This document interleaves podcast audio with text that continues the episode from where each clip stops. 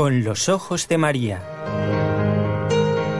El mundo, la actualidad, las preguntas más profundas sobre Dios y la vida humana en todas sus facetas necesitan ser mirados con los ojos serenos de la Virgen, la Madre de todos los hombres. Con los ojos de María, un programa de NSE Producciones para Radio Católica Mundial conducido por Nelly Álvarez. Este es el programa que corresponde al viernes 16 de marzo de este año 2018 y ya no más de entrada quiero dar las gracias a quienes permiten que ustedes nos escuchen. Eh, son los compañeros de la parte técnica. En Birmingham, en Alabama, en Estados Unidos, donde está Radio Católica Mundial, nos acompaña Jorge Graña. Gracias, Jorge. Y desde la ciudad de Barcelona, desde donde hacemos el programa cada lunes, miércoles y viernes, con este equipo NSE Nuestra Señora del Encuentro con Dios, nos acompaña Raúl García.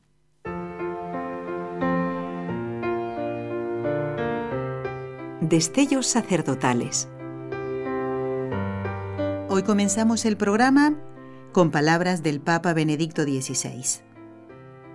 El que es sacerdote nunca está solo, porque Jesucristo siempre está con él. Cristo está con nosotros y nosotros también estamos con él.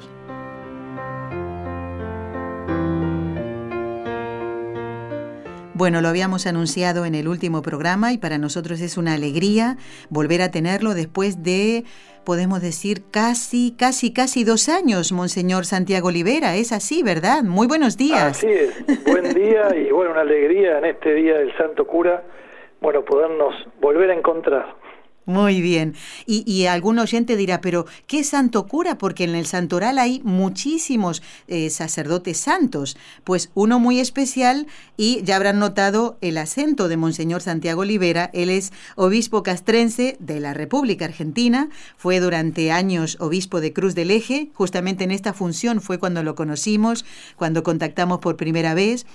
¿Por qué? Él está hablando eh, en el Día del Cura, pues el cura, el santo cura brochero. Así que hoy los argentinos muy contentos, yo particularmente también por ser argentina, pero fundamentalmente, Monseñor, por hablar de este ejemplo de sacerdote y ya sobrepasa todas las fronteras. Vamos a comenzar, si le parece bien, con algunos datos sobre el que llamamos el cura brochero. ¿Cuál era el nombre completo de él? Y datos así generales para después entrar a hablar sobre su misión de sacerdote en la iglesia. Sí, San José Gabriel del Rosario Brochero.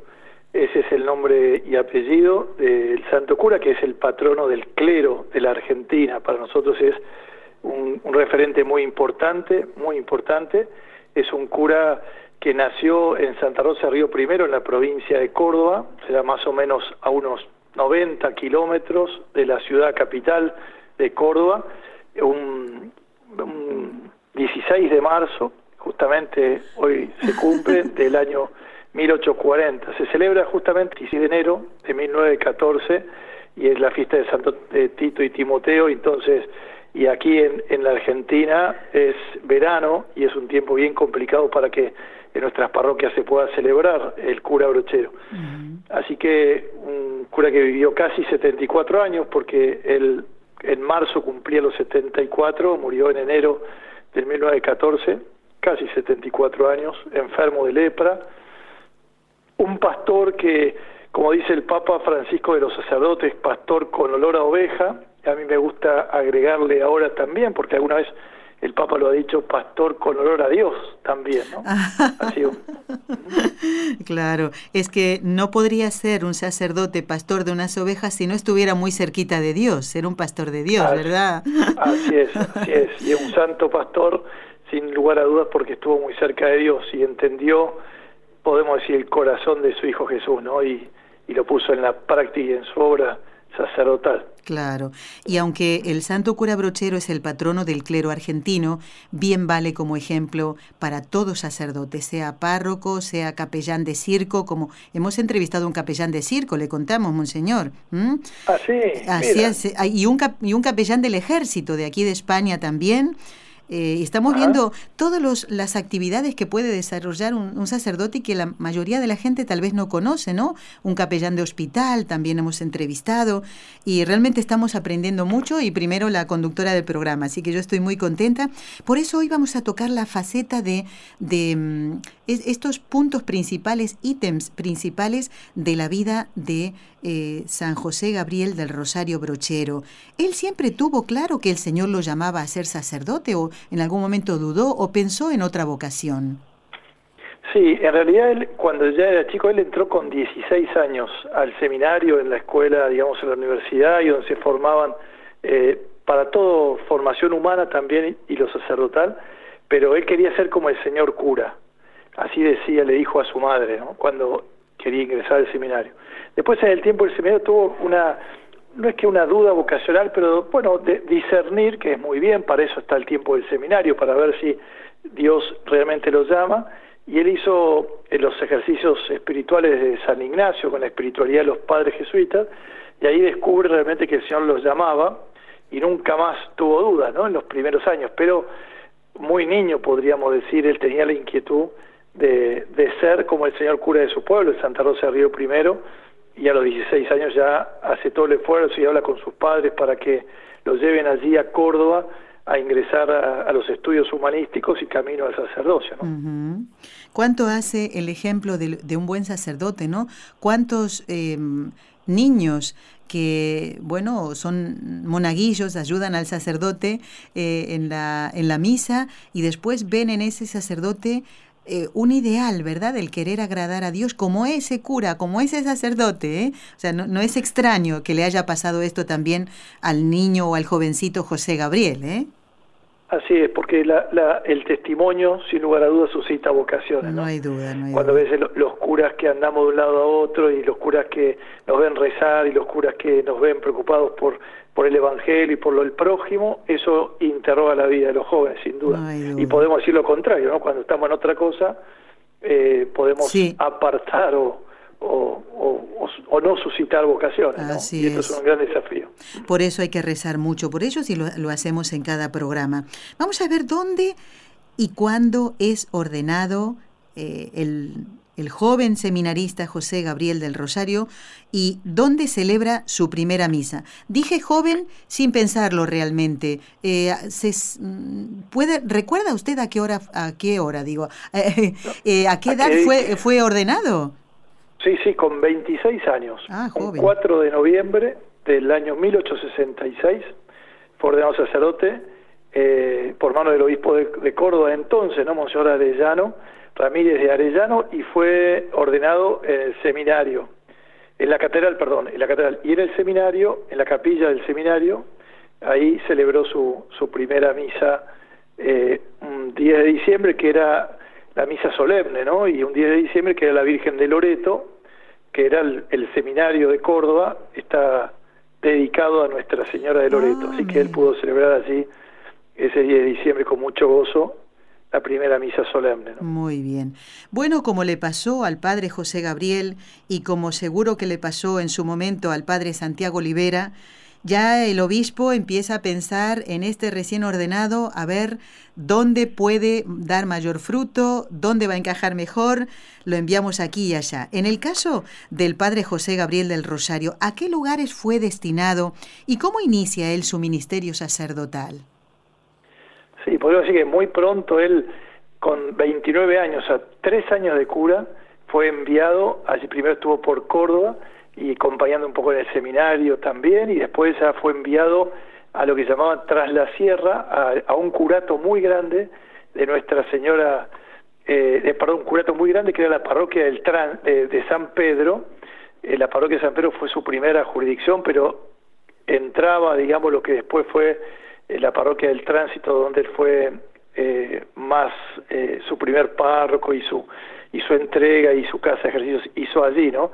Pero el año 69, también en un noviembre de ese año, del, del 1869, fue enviado a un lugar, como decía el mismo Brochero, cuando cruza unas montañas que llamamos las altas cumbres, que de algún modo era un paredón entre Córdoba capital y tras la sierra, ¿no? Detrás de la sierra, el padre brochero a caballo, a mula, cruzando esas altas cumbres, ve su, su digamos, eh, su horizonte, claro, ya. donde, donde él iba a ir, digamos, su valle, y él dice, aquí está todo por hacer, ¿no? Era un lugar muy desafiante. A mí hoy, hoy me impresiona que el padre Brochero, con solo 29 años, se ha enviado allí, donde él mismo cuenta que era un lugar donde se, se escondían algunos montoneros, algunos estaban más bien fuera de la ley, un lugar donde mm. había muchos problemas de adicción, del, del alcoholismo, donde había también un poco de violencia hacia la mujer o, cierto machismo, podemos mm. decir, y el, y el padre Brochero con su, con su eh, intuición y su inteligencia descubre que va a poder cambiar a su pueblo y a su gente si los, si los lleva al encuentro con Jesús, ¿no? Y su, su gran trabajo pastoral de cura brochero en ese tiempo, en ese extenso curato, digo, extenso porque era muy grande, quizás poblaciones muy eh, apartadas una de otra, pero él dice, por medio de los ejercicios espirituales, eh, voy a, hacer que, que mi pueblo eh, se transforme, digamos, ¿no?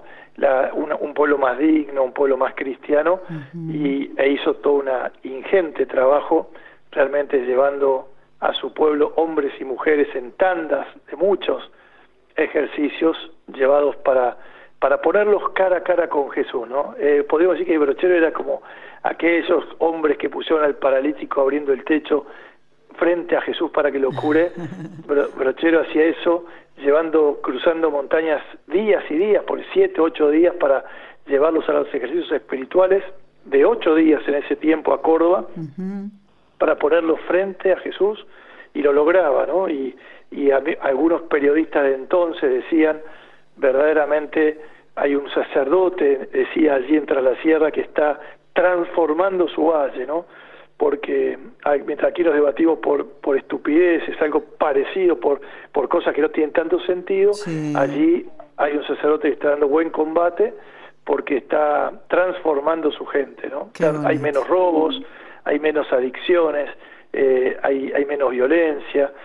Realmente ha sido, yo diría, la, la obra más grande del cura Brochero. Ha sido un párroco ejemplar, pero, pero este monumento pastoral ha sido los ejercicios y que se plasmó en una casa eh, de ejercicios espirituales que hoy sigue brindando este servicio y lo, desde tiempo brochero hasta hoy, sin interrupción, la casa de ejercicios aquí en, en lo que era la Villa del Tránsito, que hoy se llama Villa Cura Brochero.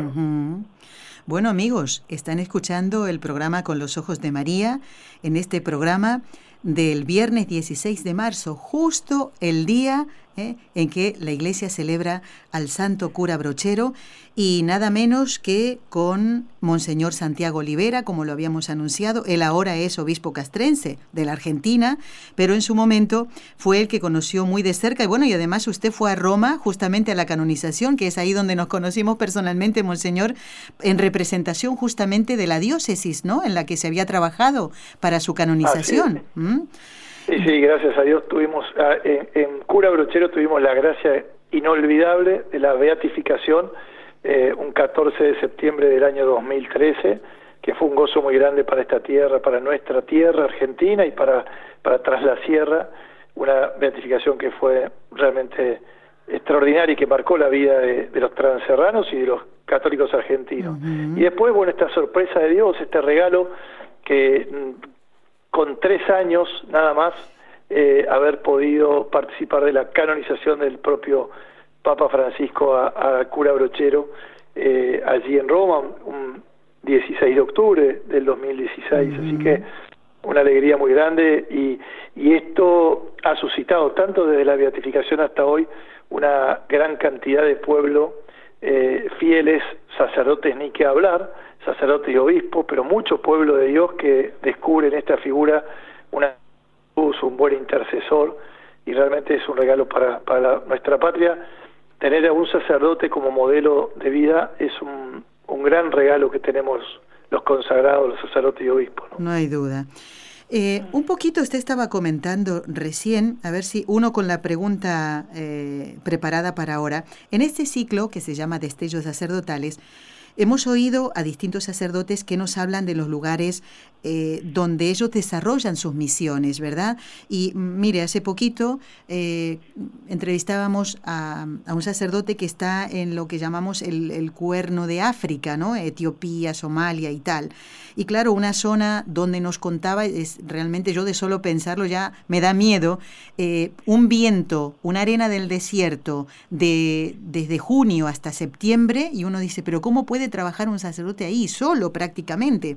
Usted algo nos ha contado, pero nos ha dicho que se asombra de cómo podía andar un hombre por ahí en la montaña. Para aquellos que no han estado nunca en Argentina, Monseñor eh, Olivera, ¿cómo era la zona, cómo los caminos donde anduvo el santo argentino? Usted ha dicho que siete días a caballo para llegar a hacer siete u ocho días de ejercicios espirituales. Así es, así es, porque bueno, primero su, su, su, curato, toda su extensión de la parroquia, además de ser grande, era con subidas y bajadas, digamos, con sierras pequeñas, con caminos que casi no existían. El propio brochero fue haciendo, fue abriendo senderos, ¿no?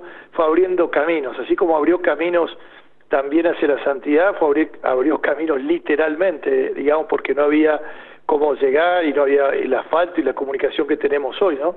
Y las altas cumbres son más o menos una, una, una, son sierras, no, son tan grandes, no, son no son la cordillera de los Andes, pero son grandes y tardaba más o menos seis y siete días en llevar a las tandas para los ejercicios, más o menos llevaba a veces 500, 600, 700 hombres y lo mismo de mujeres. El invierno, sabe que esto también es notable, el invierno en esos lugares nieva, hace mucho frío, mucho frío, y él los llevaba en invierno porque era el tiempo donde el campo se trabajaba menos.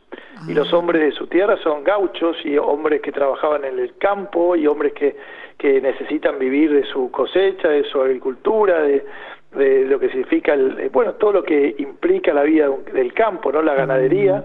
Y él los llevaba en invierno y tanto mujeres como hombres que había que lidiar con todo eso, a veces algunas mujeres que se querían volver porque claro, era era era muy exigente esa vida. El propio brochero cuando cruza le agarra un frío tremendo, un frío tremendo que casi se le paralizan todos la circulación de sus pies, ah. tiene que matar una, una oveja y poner los pies en las vísceras de la, del animal para que ah. caliente sus pies, digamos, ¿no? Ah. Era un hombre realmente entregado. Mire, nosotros decimos, bueno, Jesús, ¿no?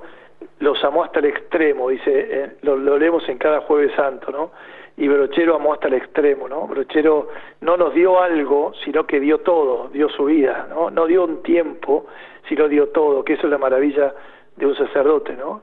No da un poquito, da todo, como Dios, porque Dios no nos da un poquito, no nos ama por tiempo, nos ama todo y nos da todo, ¿no? Toda su capacidad y esto Brochero lo encarnó de una manera admirable. ¿no? Bueno, mm, vamos a ver ahora el, un poquito el fruto de esos desvelos, de esos sacrificios, de ese amor a las almas, ¿no? Eh, sin duda, claro, el ya llevarlos al encuentro con Dios por, estas, por estos caminos de montaña, eh, hombres y mujeres, llevarlos a la conversión, a un auténtico cambio de vida, ¿Puede relatarnos alguna anécdota donde se vean los frutos de todo ese sacrificio para que esas almas cambiaran de vida y dejaran el pecado? Sí, por lo pronto, eh, usted sabe que Brochero ha tenido una particularidad que a nosotros siempre nos sorprende, que ha suscitado en los hombres de la, de la comunicación, de los medios de comunicación. Ah. Nosotros en el Centro de Estudios Brocherianos hemos publicado un libro que se llama La faceta periodística del cura Brochero, porque lo seguían los periódicos de su tiempo, los periodistas de su tiempo, lo seguían. Entonces, hoy llega Brochero, eh, hoy llega el señor Brochero, el señor cura Brochero con 400 feligreses, claro, a Córdoba, ¿no? Y así mantenían todo, y algunos periodistas poco, poco cercanos a los sacerdotes, más bien clericales, más bien clericales, anticlericales, perdón, y el brochero pues, escribía, ¿no? Encontramos su nombre de fe, encontramos su nombre de verdad, dice, por ejemplo, un escrito, estamos en la sierra, dice, hace falta un peón, él es peón, hace falta un albanil, Él es un albanil. Hace falta un maestro, Él es maestro. Hace falta todo, Él es todo. Ah. un, periodista lo dice eso, ¿no? y realmente Brochero ha sido admirable eh, en el eco de las personas, ¿no? Y, llamaba a todos amigos, y los ejercicios espirituales dieron fruto de, salud. Y, y volviendo a lo de los periodistas, un periodista dice que Brochero ha logrado el cambio de su, de su región, digamos, ¿no?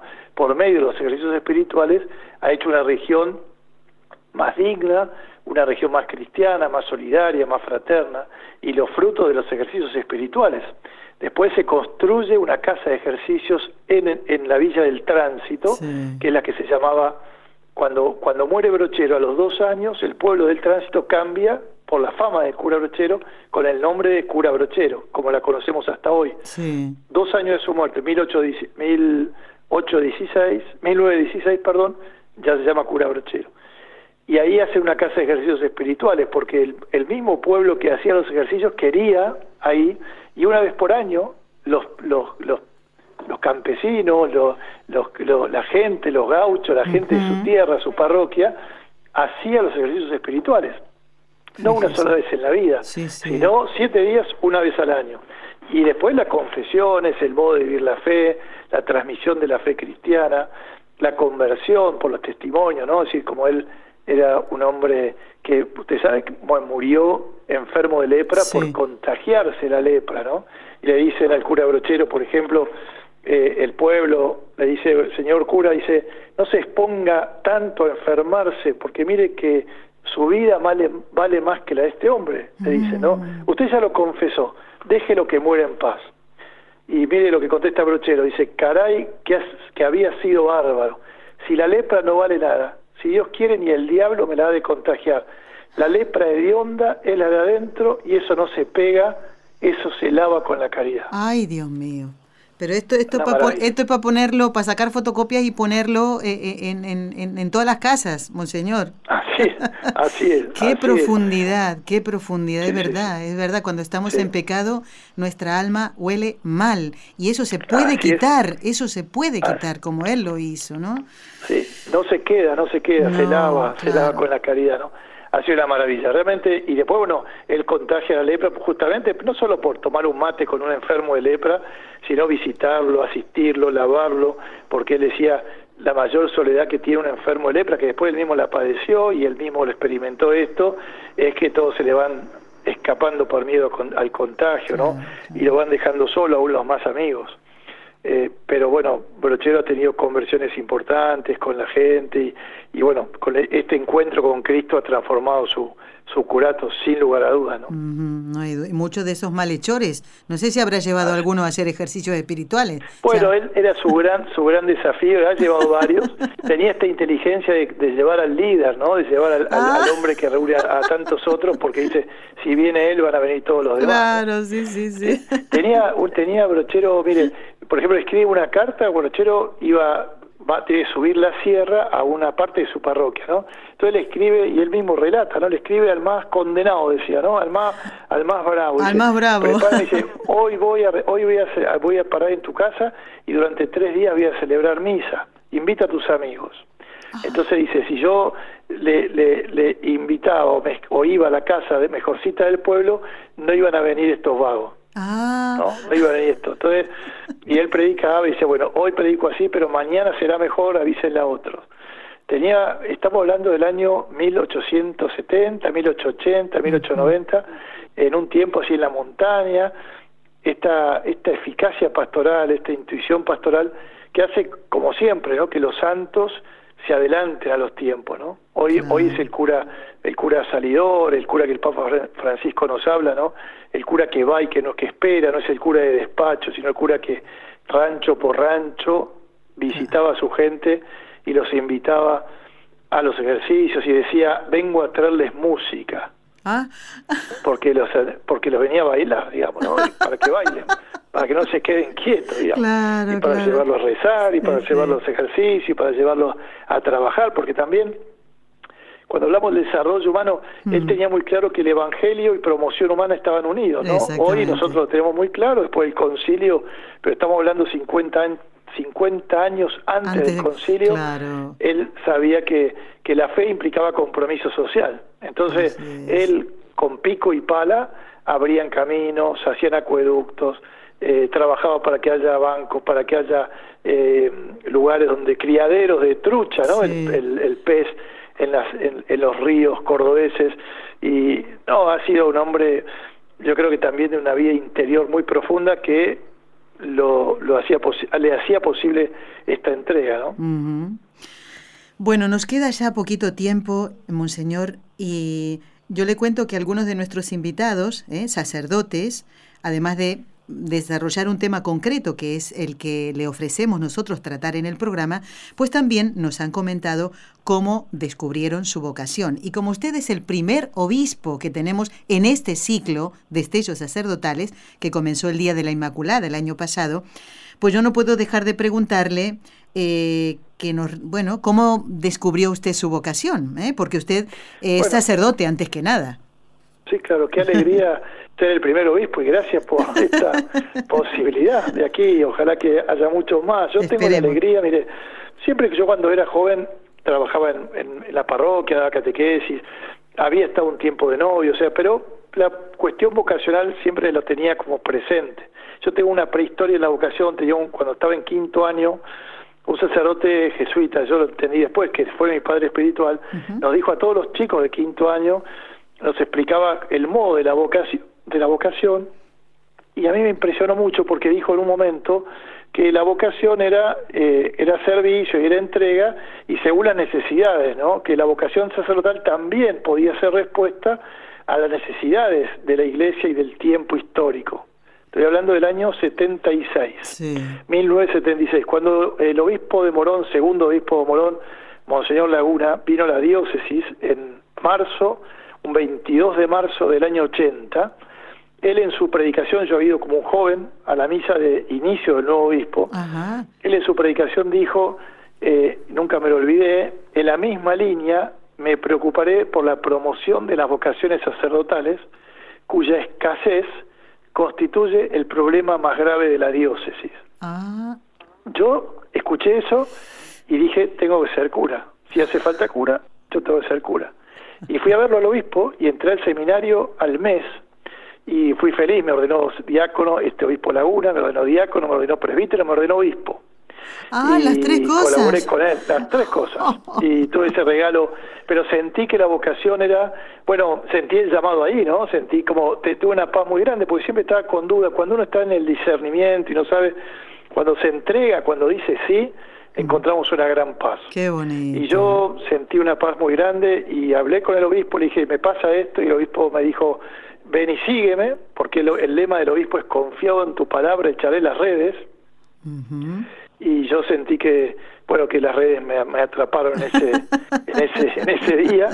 Y, así respondí, pero después entendí quizá esa prehistoria, ¿no? De, de, aquel padre jesuita que dijo, y es muy importante para los jóvenes de hoy, que, que descubran que la vocación no es solo si me gusta o no me gusta, porque eso implica un poco mirarse el propio ombligo, ¿no? Mm. Eh, sino si hay necesidad también. Yo a los jóvenes de hoy les digo, si hay necesidad de sacerdotes, si hay necesidad de entregar la vida por el pueblo, ¿por qué no uno? Exactamente, ¿por qué no yo? Exacto, exacto. Muy bien, qué bonita experiencia todo esto que nos cuenta, eh, Monseñor. ¿Y mm, cuál es el, eh, la misión, la tarea de un obispo, pero de un obispo castrense? No le voy a preguntar de, de todo lo que usted hizo siendo obispo de Cruz del Eje, porque eso ya mm, forma parte de, del pasado. Usted es obispo castrense de la República Argentina. ¿Qué hace un obispo castrense además de rezar? Porque nosotros le hemos llamado y usted estaba rezando antes de salir al aire. Así es, sí, sí. Bueno, la clave, ¿no? Porque el pastor bueno es el que debe, que ora por su pueblo y eso hay que hacerlo, gracias a Dios, no es un don, pero es un regalo que Dios nos da y hay que es una experiencia muy importante de oxígeno espiritual, ¿no? Es decir, de dar sentido, mirar la vida y el día según Dios. Mire, eh, usted sabe que los obispos castrenses somos 37 en el mundo, ¿no? Ah, allí en España hay un arzobispo castrense, aquí en Argentina, bueno, hay en Chile, hay en Brasil, en Francia, en Italia, pero no hay muchísimos, bueno, en, algunos países del este. El obispo castrense es un obispo donde es una equiparada a una diócesis, yo soy obispo de una diócesis castrense, pero es personal. no es territorial. Yo soy obispo de todo el país, pero de los militares. Aún los Ah. militares extranjeros están aquí. Militares y fuerzas de seguridad, ¿no? Aquí Sí. la gendarmería y la prefectura. En otros obispos castrenses, las fuerzas policiales. Somos obispo de la persona, somos obispo de la persona y de su familia. Somos obispo de la persona, de la familia de la gente que trabaja en las casas de la familia o en los ministerios de defensa, en el ministerio de, de seguridad, Ujú. en la casa de gobierno, porque somos obispo personal. Entonces mi tarea es animar a los sacerdotes, que yo tengo más o menos en todo el país 180 sacerdotes que colaboran conmigo en atender las unidades del ejército, las brigadas, los escuadrones, las distintas reparticiones, atenderlos porque tienen un particular modo de vida, por eso hay un obispo castrense. Ah. Eh, es- porque es- los traslada de un lado a otro, porque implica movilización de la familia, porque implica, bueno, distintas situaciones de vida frente a la muerte, eh, la capacidad de estar dispuesto a entregar la vida por la patria. Nosotros tristemente, quizás en España han escuchado que hace cuatro meses, eh, ayer se han celebrado el 15 de noviembre, cuatro meses que se perdió un submarino con 44 tripulantes Sí, sí. de la, de la Armada Argentina, la Marina, que estamos tristes y dolidos, pero también edificados porque 44 hombres, chicos y chicas han entregado su vida y, y entregan en el país, en, los obispados castrenses, los militares hacen mucho bien defendiendo nuestras tierras, nuestro Claro, lugar, nuestra claro. patria.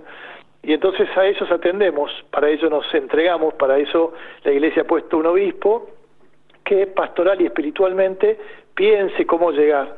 Nosotros tenemos ejercicios espirituales. Este año vamos a empezar a hacer retiros en cura brochero, allí en esas casas de ejercicios de brochero para Qué militares. Qué bueno, qué Así buena que estamos muy noticia. contentos, estamos muy contentos, así es. Muy ya algunos militares nos han dicho que participarán y así que bueno, estamos en ese camino y, y este es un poco el servicio, co- puede ser cualquier pastor, pero bueno, el Papa Francisco me decía, yo quiero un pastor Mm. que acompañe la vida y el y la vida y la entrega de los militares y su familia, ¿no? Y esto estamos tratando de hacer. Muy bien. Bueno, Monseñor, sabemos que usted está muy ocupado ¿eh? y eh, le vamos a pedir su bendición para todos los oyentes que están escuchando el programa, para todos los compañeros de trabajo y darle las gracias de todo corazón por haber estado en el programa. Su bendición, Monseñor. Sí, gracias a usted y la bendición vamos a descubrir, a ser consciente, a ser presente el amor que Dios nos tiene. La bendición es lo mejor que nos desea el Señor, que podamos experimentar y aquellos que, como la radio siempre es una buena compañera de camino, aquellos que estén más solos, que estén más tristes, que no puedan movilizarse o tengan alguna dificultad, experimenten esta bendición de un Dios que es ternura, de un Dios que es Padre, Hijo y Espíritu Santo. Amén, amén.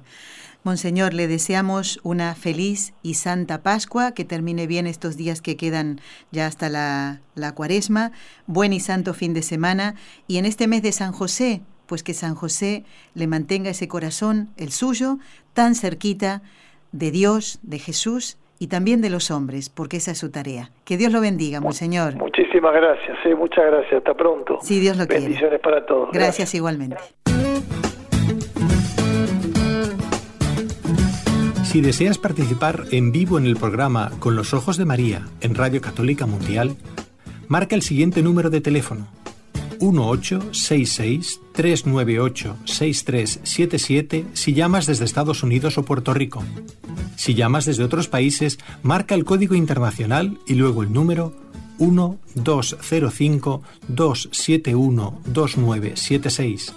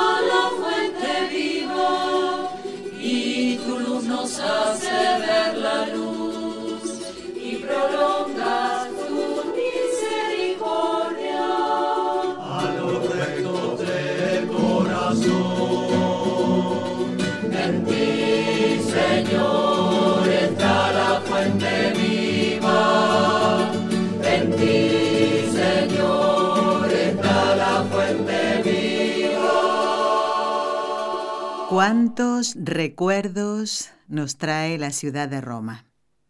El haber conocido personalmente a Monseñor Santiago Olivera, obispo castrense de Argentina, que ha estado en el programa hasta hace un ratito, y también el haber conocido al doctor Iribarren, justamente en Roma, hace ya más años, en un congreso de médicos. Bueno, al tratar con él, nos regaló este material, este CD que él había grabado con su familia, fíjense, y algunos otros amigos que aportaron, bueno, el saber tocar instrumentos, ¿no? Como el bombo, eh, la guitarra criolla, eh, la guitarra acústica, eh, de otros instrumentos, para hacer este material que se llama Puso en mi boca un canto nuevo, y son salmos como este. Este era el salmo número 36, aunque ellos le pusieron el título Fuente Viva. Y pues justamente fue allí, ¿eh? en la ciudad de Roma, donde nos regaló este material y nosotros, bueno, al entrevistar a, a Monseñor Olivera, que es de Argentina, digo, venga, vamos a poner un, un ritmo que, que, se, que gusta mucho en Argentina y que es el del carnavalito, en este caso, un, eh, para cantar un, un salmo. ¿eh? Así que, bueno, esto es lo que mm, queríamos ofrecerles hoy a todos en el programa Con los Ojos de María. Tengo algunos correos para leer, algunas noticias que compartir y, muchas alegrías eh, en el corazón por poder estar junto a ustedes cada semana, los lunes, miércoles y viernes.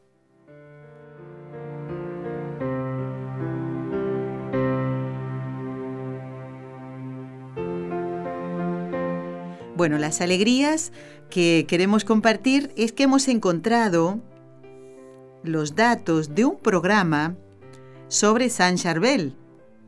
Adriana, una oyente de este programa, en el mes de enero nos había hecho una consulta, ya la contestó el padre Antonio, hace ya algunos programas, y ella nos decía si podíamos dedicar un programa a San Charbel. Y yo lo tenía en la mente como que ya lo habíamos hecho, pues efectivamente fue un programa que realizamos junto a la hermana Carmen Frauca el 7 de septiembre del año 2015.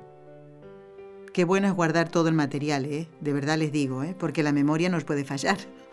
Bueno, vamos a eh, comentarle a Adriana que puede encontrarlo en el podcast de nsradio.com, porque no vamos a hay otros oyentes que nos han solicitado también eh, distintos temas para tratar en el programa y si el de Jean Charbel ya estaba hecho, pues qué mejor, ¿no?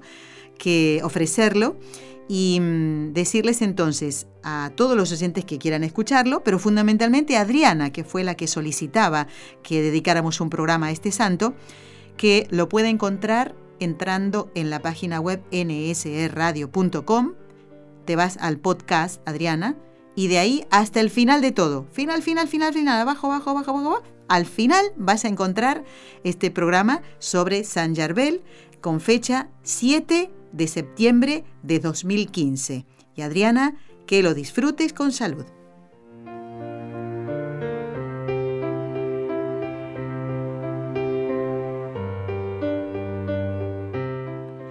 Bueno, este programa que estamos haciendo es el número 25 del ciclo de Estellos Sacerdotales. En este 16 de marzo, día en que la Iglesia celebra al Santo Cura Brochero, el día que hubiera cumplido años.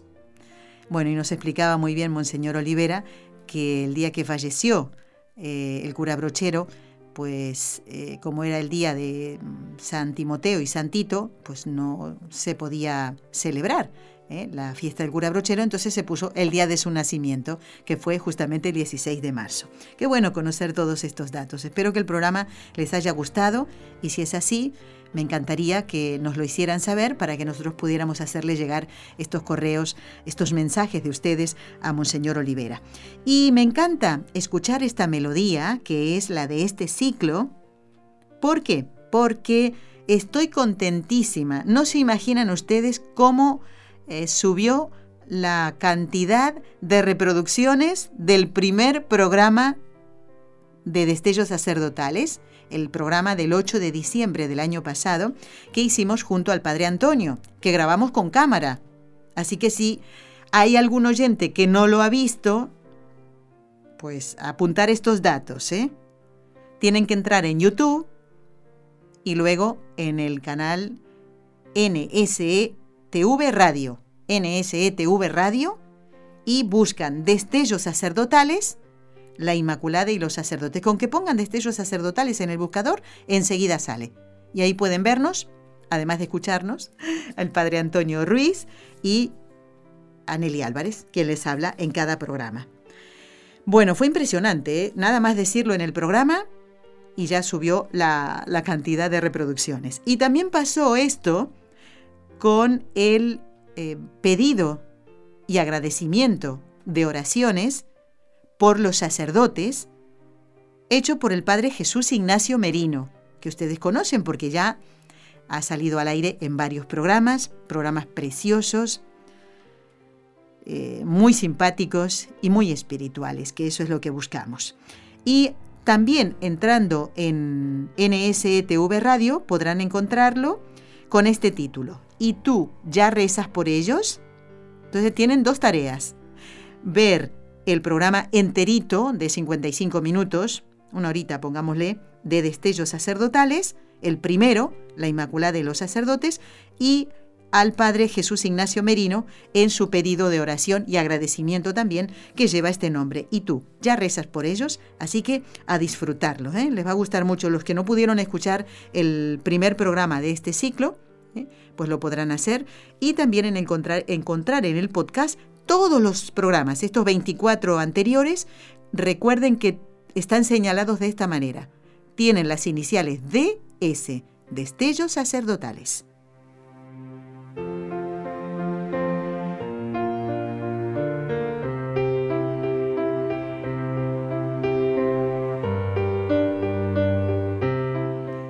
Quiero dar las gracias a Elvira de Jesús, que nos ha escrito un correo. Ha sufrido una caída, pobrecita, se cayó en la nieve. Elvira, no te me desanimes, ¿eh? Y me dice que hace mucho que no escribe. Tranquila, que no pasa nada. A mí me encanta recibir correos y leerlos. Y cuando no escriben, pues me preocupo. Hay oyentes de Miami. Eh, a propósito, vamos a rezar por las eh, personas que han fallecido en este accidente tremendo de la caída de este puente Vamos a encomendarlos ahora también, ¿eh? ¿Ves por qué tenemos que estar preparados? No sabemos cuándo el Señor nos va a llamar a su presencia. Estas personas pasaban debajo del puente y se cayó ahí, literalmente, aplastando a los coches. Bueno, vuelvo a Elvira de Jesús. Eh, decía que mm, echaba de menos algunos oyentes de Miami, que hace tiempo que no escriben. Eh, una oyente de Venezuela también, que la entiendo también, si no escribe y otros que llevan tiempo sin escribir. Alguien de Cuba también, hace ya un par de años que no escribe. ¿Qué habrá pasado? Mm, espero que no sea nada malo, que hayan dejado de escuchar. Se cansaron de este programa. Puede ser que les haya pasado eso. De la radio no, del programa y la conductora también. bueno, vuelvo a Elvira otra vez. Dice que sigue adelante. Muy bien, Elvira. Dice, me gustaría ver cómo consigo literatura para los primeros sábados. Ah, mira, una devoción preciosa, ¿eh? Nuestro párroco es americano y a veces se nos dificultan muchas cosas. Bueno, Elvira, pues te sugiero que vayas a una librería católica y puedas conseguir el mensaje de Fátima, porque recuerda que esta devoción se la eh, se fue, fue pedida a Sor Lucía de Fátima. Mira, en el libro mm, Las llamadas del mensaje de Fátima, que escribió la misma Sor Lucía, o en la biografía de ella, Un camino bajo la mirada de María, que escribieron las carmelitas del convento de Coimbra, donde ella vivió sus últimos años y falleció, pues ahí vas a encontrar muy buen material. Recuerda entonces estos nombres uy, que, de libros que nombramos durante el ciclo Fátima. ¿eh? Llamadas del mensaje de Fátima, cuya autora es Sor Lucía de Fátima, y la biografía de ella misma, contada por las carmelitas de Coimbra. Un camino bajo la mirada de María.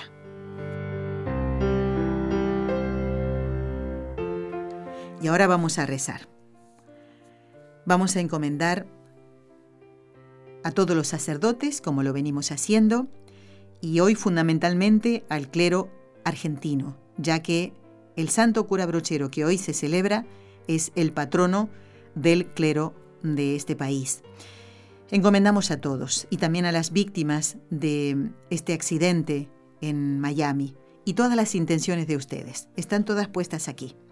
En el nombre del Padre y del Hijo y del Espíritu Santo. Amén. Dios te salve María, llena eres de gracia, el Señor es contigo. Bendita tú eres entre todas las mujeres, y bendito es el fruto de tu vientre, Jesús. Santa María, Madre de Dios, ruega por nosotros pecadores, ahora y en la hora de nuestra muerte. Amén.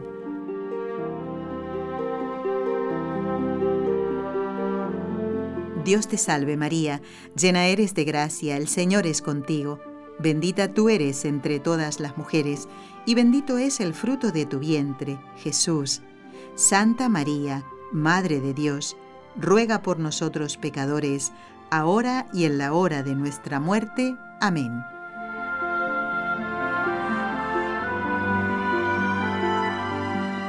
Dios te salve María, llena eres de gracia, el Señor es contigo. Bendita tú eres entre todas las mujeres, y bendito es el fruto de tu vientre, Jesús. Santa María, Madre de Dios, ruega por nosotros pecadores, ahora y en la hora de nuestra muerte. Amén. Dios Padre Todopoderoso, por intercesión del Inmaculado Corazón de María, te pedimos la santidad de los sacerdotes del mundo entero.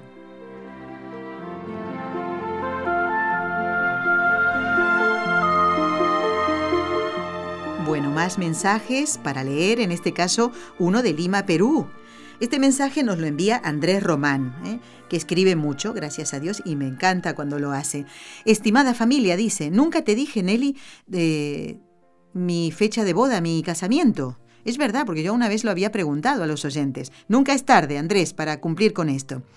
Bueno, le habíamos saludado para su aniversario, ¿eh? El 25 de febrero de 1989, Andrés Román contrae enlace con quien era su novia en ese momento y pasa a ser su esposa en Lima, Perú, en la parroquia San Pablo y Nuestra Señora del Carmen de Breña. Y estuvo como eh, testigo, en nombre de la iglesia, el padre Jorge, a quien le tiene mucho cariño. Andrés nos pide que recemos por él. Fue el que bautizó a sus hijas gemelas. Y claro, es, eh, le tiene un cariño entrañable. Dice que está muy bien de salud. Pues Andrés, lo vamos, creo que ya lo puse, me parece que sí, que ya lo puse en la lista que estamos confeccionando de sacerdotes que, mm, bueno, ustedes eh, quieren mucho y desean que recemos por ellos. Así lo hacemos, ¿eh? Gracias Andrés. Y de nuevo, pues feliz aniversario de boda.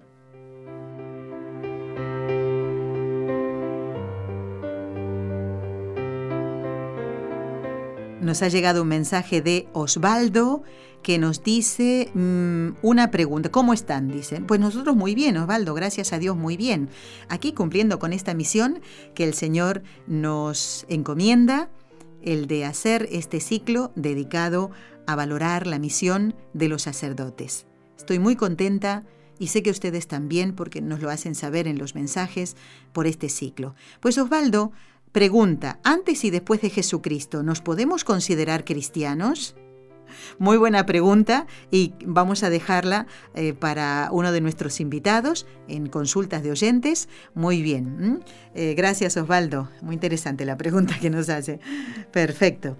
Bueno, ¿qué más? Quiero recordarles que hay todavía lugar para ir a Fátima y a Lourdes.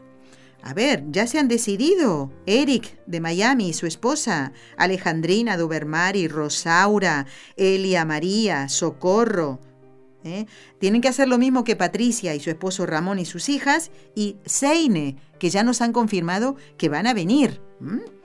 Aquí pueden en esta casa hospedarse, esto no es un hotel, pero eh, para este caso, exclusivamente para estas peregrinaciones, pues se va a hacer un lugarcito para los que quieran venir con nosotros. Les recuerdo, por si hay algún oyente que recién eh, sintoniza por primera vez, puede ser, con los ojos de María y quiere venir a acompañarnos a esta peregrinación, pues del 14 al 18 de junio vamos a Fátima, en Portugal.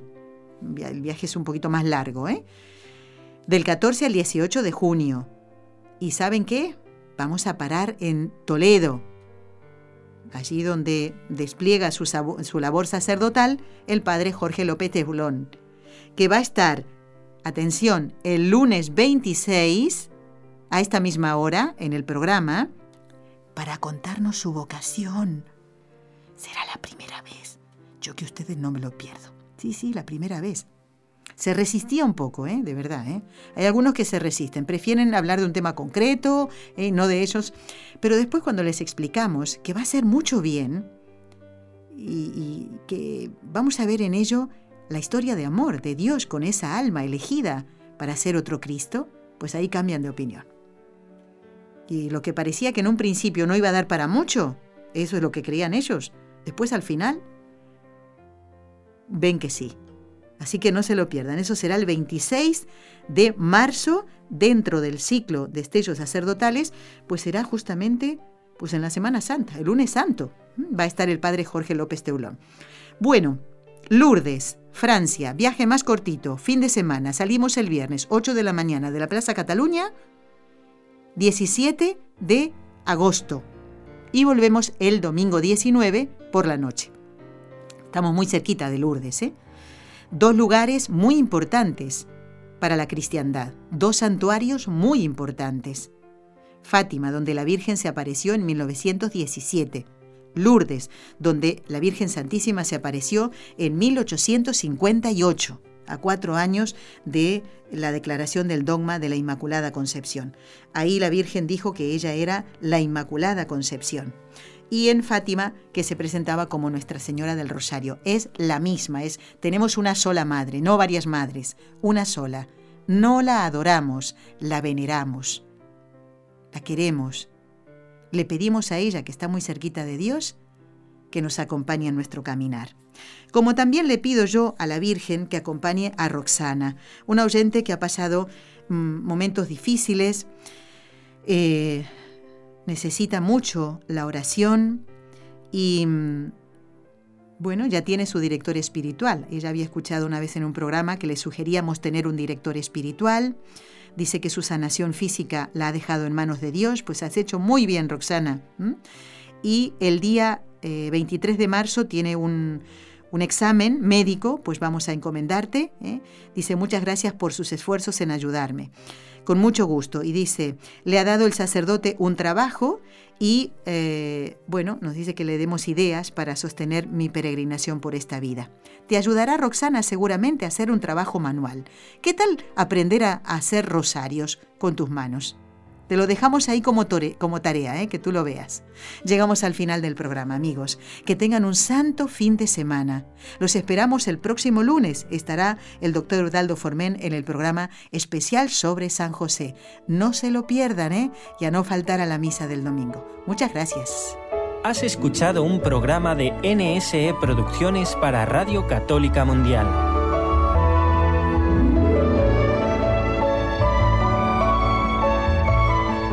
¿Quieres conocernos? Escríbenos al correo electrónico con los ojos de María arroba nsradio.com. Envíanos tus sugerencias o comentarios con los ojos de María arroba nsradio.com.